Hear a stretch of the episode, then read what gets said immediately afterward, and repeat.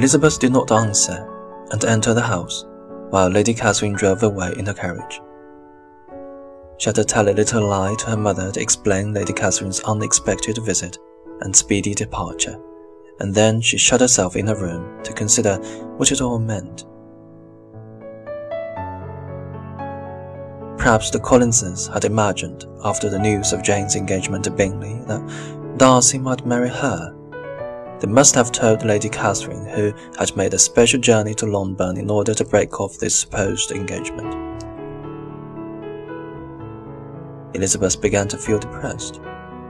If, as seems likely, Lady Catherine now went straight to London to talk to her nephew, she might easily convince him of the inferiority of Elizabeth's social position. He would probably feel that his aunt's objections, which to Elizabeth appeared laughably weak, contained much common sense. In that case, he might make up his mind not to marry her under any circumstances, and to keep away from Longbourn altogether.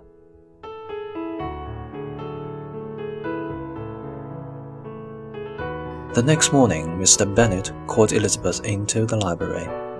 In his hand, he had a letter which he had just received. Lizzie, I do not know I had two daughters about to be married. I congratulate you on a very important conquest. Elizabeth blushed, thinking that Darcy himself had written. You seem to know what I mean, but I think even you will not be able to guess your admirer's name. This letter is from Mr. Collins, and he first congratulates me on Jane's engagement of which the gossiping Lucases have told him. Apparently, the Lucases also think that my daughter Elizabeth might soon be marrying one of the great gentlemen in the country, Mr. Darcy, in fact. Now, Lizzie, I think I have surprised you. Could he have chosen anyone we know as a more unlikely husband for you? Mr. Darcy, who never praises, only criticizes women, and who probably never looked at you in his life. What an admirable choice! Elizabeth tried to share her father's amusement, but had never appreciated his humor so little. He goes on to say that when he dutifully gave this news to her ladyship, she made many objections and stated that she would never agree to the marriage.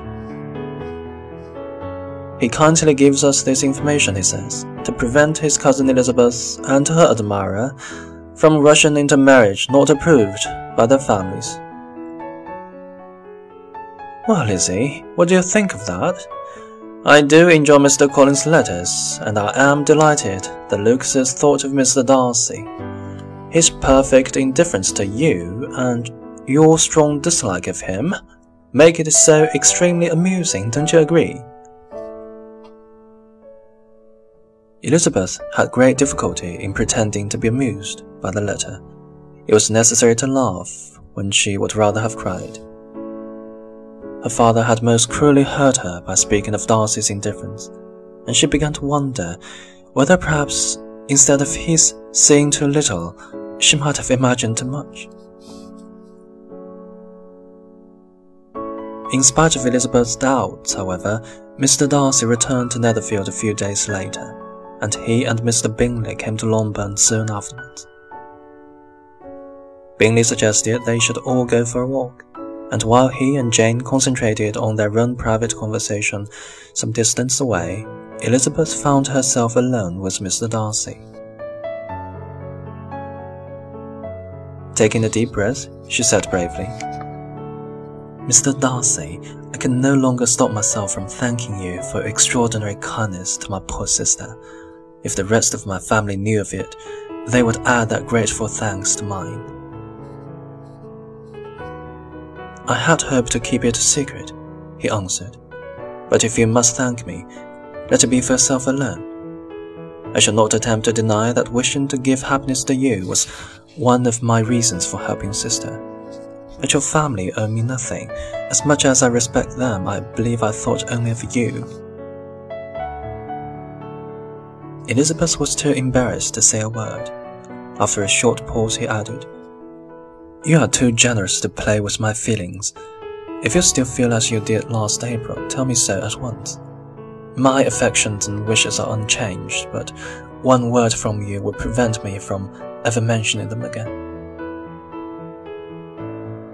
Elizabeth forced herself to speak, and immediately, though hesitatingly, gave him to understand that her feelings had changed so considerably since that time that she was now grateful and pleased to accept his proposal.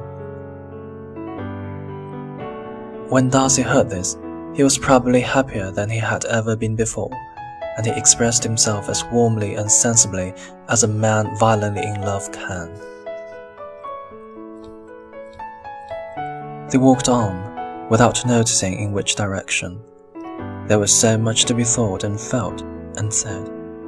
She soon learned that his aunt had indeed seen him in London after her disappointing visit to Longbourn, but unlikely for her ladyship, her critical comments and description of her conversation with Elizabeth produced exactly the opposite result to what she had intended.